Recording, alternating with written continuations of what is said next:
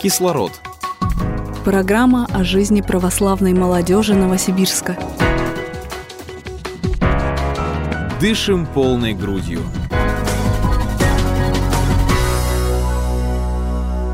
Если вы слушаете интернет-радио и вообще активный пользователь интернета, то наверняка вам хорошо знаком священник Павел Островский, настоятель Георгиевского храма в Красногорском районе Московской области. Программы с участием Павла Островского регулярно выходят на телеканале «Спас». Также батюшка – популярный блогер. На его страницу в Инстаграме подписано около 130 тысяч человек. Вы можете присоединиться к прямому эфиру и задать свой вопрос. А если повезет, как мне, то и в реальной жизни познакомиться и пообщаться с отцом Павлом. Его регулярно приглашают на молодежные фестивали. Этим летом, к примеру, Павел Островский принял участие в форуме «Православный Азов». Он побеседовал с ребятами о вере, семейных отношениях и, конечно, о социальных сетях. Батюшка активно пользуется интернетом уже 20 лет и прекрасно знает как о его возможностях, так и опасностях. Другое дело, то, что нам уже в любом случае придется это как-то использовать, потому что в этом все живут. Но вот я, например, Инстаграм использую. Я в Инстаграм захожу, у меня четко около часа в день. То есть я провожу в Инстаграме где-то час в день и в WhatsApp где-то полчаса. Все остальное, все, у меня нет, э, я не пользуюсь этим. Да, все остальное это более-менее реальная жизнь. Фейсбуком не пользуюсь, ВКонтакте, это все, мне просто уже даже не захожу. Я это говорю про то, что если мы это используем именно во благо, Хочу заметить, что сегодня православная молодежь, вот здесь ребята активные, наверное, почти все считаются так иначе православными в определенном смысле. Хватит оглядываться на старших, хватит оглядываться на священников. Пока батюшка не скажет, мы прям ничего сделать не можем. Вот сейчас возглавляю группу благотворительно добрые дела. У нас там уже несколько десятков волонтеров. Но когда-то группа создалась, просто вот мы были пацаны, студенты, собрались, начали что-то делать, и все. Сейчас она уже такая большая. Сейчас, конечно, у меня нет такого желания что-то еще, что-то новое начинать, мне уже хотя бы то как-то удержать надо. Но молодым ребятам я всегда советую не оглядываться на, на старших и так далее. Ну, у нас есть, есть группа в WhatsApp, да, и там очень много участников. И когда, допустим, пишем, что вот там прям шашлык, да, там прям я, я, я, там плюсики, плюсики стоят. А вот если там, допустим, пишу там бабушке, да, помочь, там, или там что-то еще такое, ну, какое-то благое делать, доброе делать. Все, вот, вот, ну да. Нет, как можно мотивировать все-таки молодежь? Никак, надо просто начинать делать. Бабушки жарим шашлыки нет, после Ну, получается, нет, как бы дела это делаются просто одними и теми же людьми, Надо да, просто, а да, просто начинать делать, потом вокруг вот этих людей, которые помогают бабушкам, постепенно будут собираться люди совершенно не из вашей, возможно, группы, которые как-то будут с помощью сарафана радио узнавать и тоже будут помогать бабушкам. А как еще? Так а мы все что-то ждем там. На шашлыки уже не могут собраться без а, того, что батюшка не организовал. Знаете, кстати, ну и что батюшка пришел, там на гитарке спел, там, ну если есть в кармане пачка, потратил бородой своей, значит, там, что, ребята, это, зачем батюшке для того, чтобы идти на шашлыки? Вот мне, например, вообще тоска зеленых шашлыках.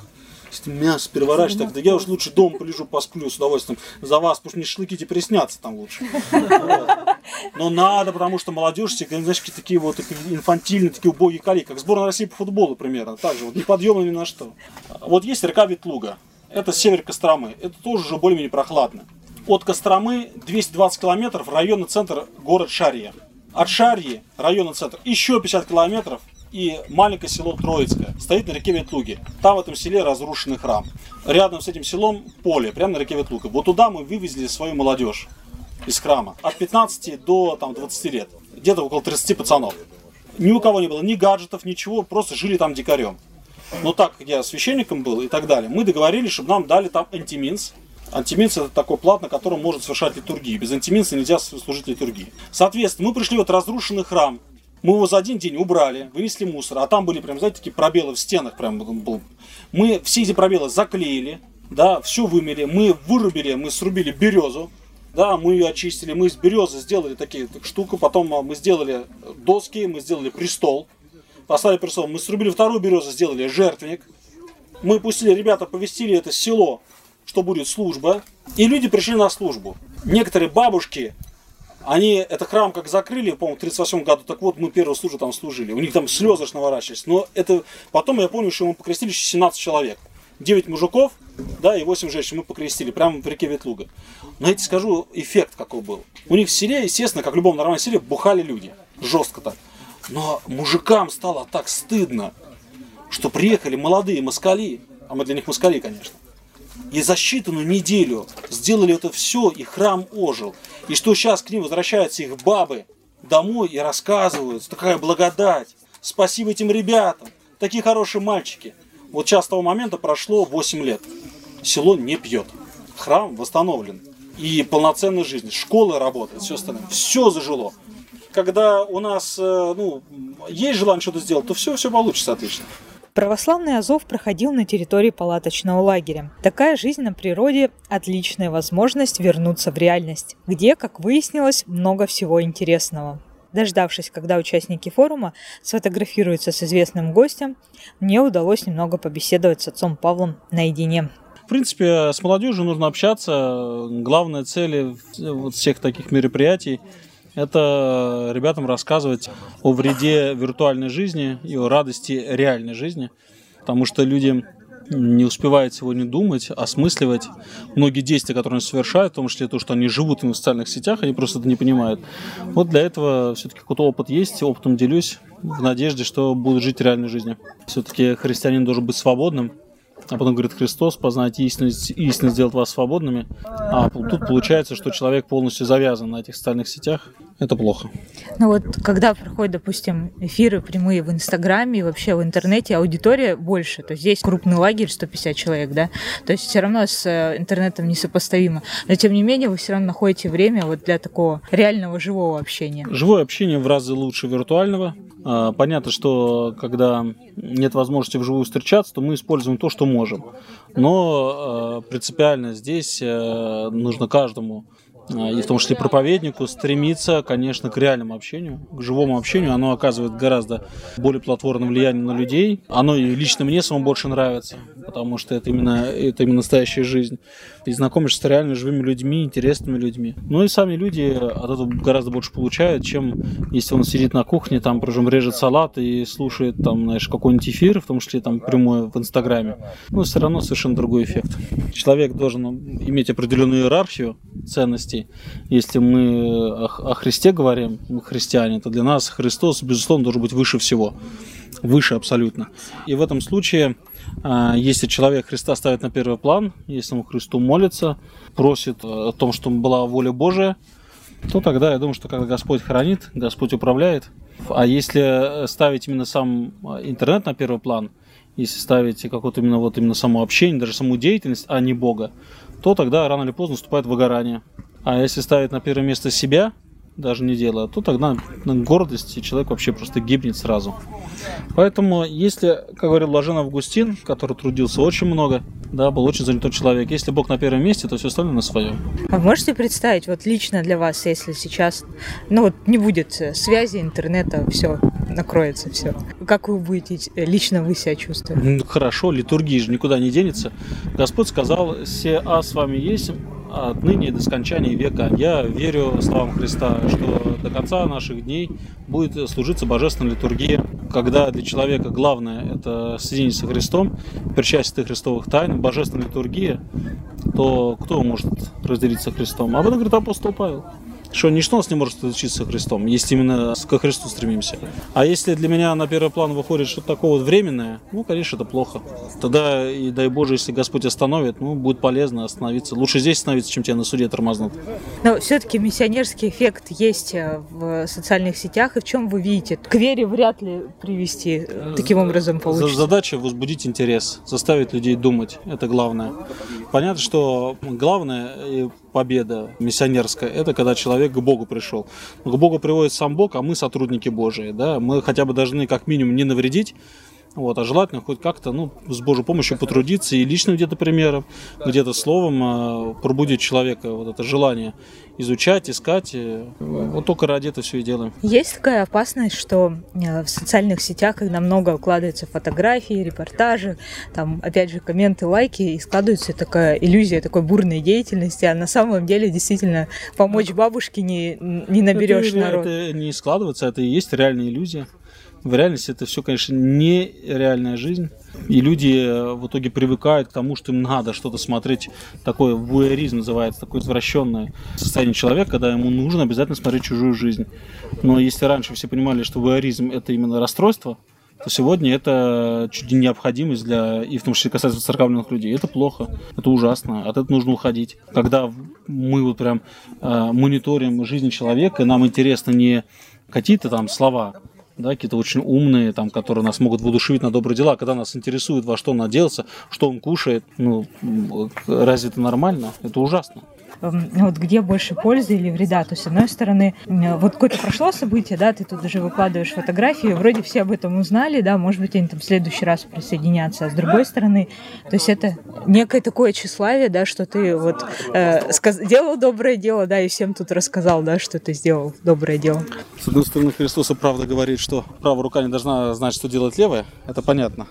Но мы уже живем в мире э, информационного поля, что когда, если мы ни о чем не сказали, то все считают, что ничего не произошло. Вот, да, вот то, что И поэтому с, с учетом, с учетом этого информационного мира, то, конечно, приходится теперь вроде как бы, даже не вроде, а именно нарушать слова Христа о том, что правая рука не знаете, что делать левая, но все-таки мы э, идем на это нарушение ради того, что все-таки людей, ну, так скажем, побудить к добрым делам. А, но при этом, если мы говорим о тщеславии, то неизбежно тщеславие будет в любом случае. Сказали мы о том, что мы сделали доброе дело или не сказали, все равно тщеславие будет. Поэтому, раз уж такая жизнь у нас, то приходится вот делать снисхождение ради людей, об этом сообщать. Какая роль э, молодежных организаций в приходах?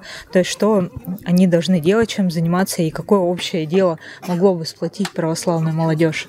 Все всегда зависит от конкретных людей, от конкретной ситуации. Где-то молодежная организация это исключительно формальное, э, ни к чему не приводящее действие. Вот. А где-то это реально настоящая живая работа. Ну, кто что умеет. Где-то люди там скауты, где-то там э, военные отряды, какие-нибудь там искатели, где-то миссионерские какие-то, где-то евангельские кружки, где-то музыкальные школы, художественные школы. Все обычно начинается с конкретного человека. Вот что ты умеешь, объединяешь вокруг себя людей, единомышленников, ну и дальше все это развивается. Поэтому с одной стороны, можно воодушевляться э, подвигами других людей, но делать то, что именно у тебя получается, не копируя. У вас при храме есть молодежка, и чем она занимается? То есть, ну, как молодежь, вы выстраиваете молодежка работу? Сейчас, молодежка сейчас есть, но меня настоятельно назначили его только-только. К сожалению, у нас там батюшка очень хороший, добрый скончался, который как раз создавал молодежную организацию. Но так это произошло, вот 40 дней было только на Петра и Павла, поэтому вот мне только предстоит теперь разбираться, узнавать, э, очень осторожно вливаться. Она там не... была уже, да? Она уже там была, и, и тут главное не испортить. Это очень такой, ну, очень э, деликатный момент, потому что люди очень любили своего священника, 15 лет батюшка их воспитывал, и тут надо вот как-то раз, и, знаете, новый настоятель, независимо от того, что у меня там свои какие-то взгляды, здесь нужно, конечно, не, не повредить. Так что прошу молитвы ваших тоже слушателей о упокоении протерея Георгия, это батюшка, который помер, из меня грешник Ирии Павла, потому что это непросто. Когда люди именно, ты приходишь на место священника, которого любили, любили, вот. Я, конечно, не виноват, то, что он представился, это воля Божия, да, вот. но это, это непросто. Я служу в Георгиевском храме поселка Нахабино, Красногорского района Московской области. А, то есть, ну, как-то уже вникали, чем они, вот, их молодежь занималась? Или у них, вот у них ну, была обычная воскресная школа, был скаутские отряды, соответственно, ну, разные праздники устраивали. Ну, так, так очень, там очень активно, там я не хотел бы взять молодежь, что очень важно, там весь приход, он именно семейный. То есть, именно семьи, там, мужчины, женщины, то все мужья, мужья, жены, дети. То есть, это, это, мне кажется, самое правильное, когда люди именно семьями полноценными участвуют в жизни прихода. Вы против разделения, что это вот э, молодежка, да, это вот да, взрослая воскресная я, школа. Да, я, я, я думаю, что есть, если уж что-то на приходе делать, нужно делать семьями. Понятно, что не везде может так получиться, где-то бывает ребята, они оказываются одни, там уж папа с мамой не ходят. Но если есть возможность вовлекать, и священник об этом тоже думает, вовлекать всю семью, то бывают такие ситуации, что жена воцерковленная, а муж не очень, но при этом муж не против там поработать, да, помахать топориком там или что-нибудь поделать. И он даже большой радостью это может делать. И, соответственно, священник, и вот в плане отец Георгий это делал, это, конечно, вот покойный отец Георгий, это за что ему очень большое спасибо. Он, он очень много невоцерковленных мужчин привел в храм. Они до сих пор не все воцерковились, кстати. Но с удовольствием они там при храме как мужчины трудятся. И хоть они не воцерковлены, не участвуют в таинствах, но они рядом с церковью. И, в принципе, если что, всегда, так скажем, это вот эта близость, она обнадеживает. Вот говорят обычно, то есть скептики, что там каждый по возрасту для подростков это одно вот мироощущение, там, да, для молодежи там студенческое другое, да, что наоборот разделять по, по аудитории мероприятия и, ну, в общем, по интересам, по возрастам? Нет, смотря ради чего мероприятие делаем. Понятно, что если мы какие-нибудь танцы сделаем, то бабушки танцевать не будут. Может быть, наши современные танцы. Ну, просто разные мероприятия под разную аудиторию, но, но все это может быть объединено одним небольшим мероприятием. Да? Собрать весь приход, э, и, предположим, где-нибудь у костерка сидят пожилые люди, там, э, найти ребят, которые будут с ними вместе петь песни, там, военных лет, там, в советских времен. Где-то сделать там волейбольную площадочку. Ну, То есть больше все-таки совместного, да? Ну, конечно, надо все делать вместе. Чего разделяться? Так и так, говорю, весь мир разделен, а тут еще все, что делается вместе, это хорошо.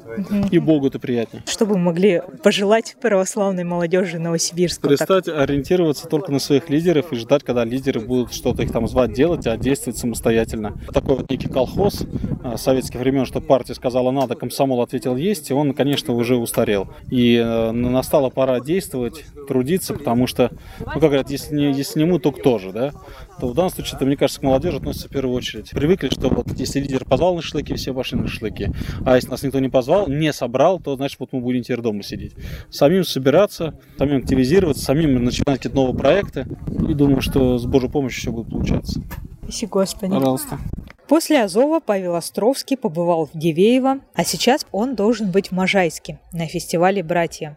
Лето продолжается, и практически в каждом регионе организуются фестивали, форумы, палаточные городки, где можно отдохнуть, потрудиться и встретиться с интересными людьми. Хорошего лета желаю вам я, корреспондент радио Логос Екатерина Примушко. Всего доброго!